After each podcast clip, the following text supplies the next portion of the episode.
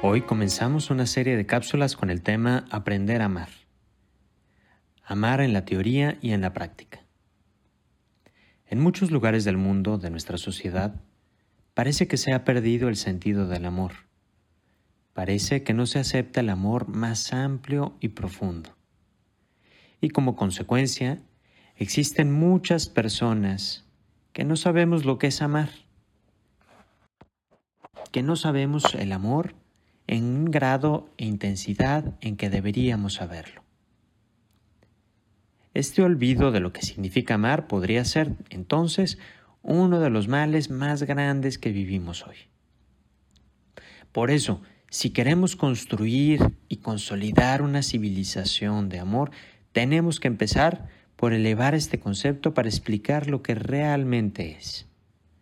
Tenemos que aprender nosotros mismos y ayudar a que los demás aprendan, en la teoría y en la práctica, lo que es amar.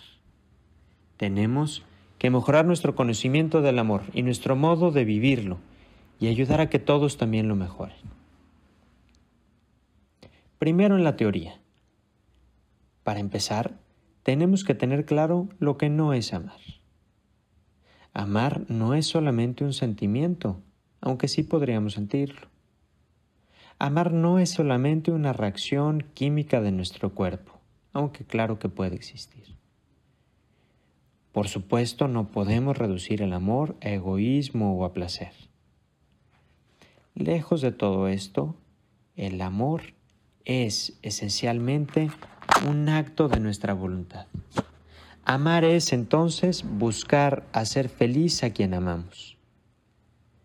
Es una decisión casi una obsesión de hacer felices a las personas que amamos.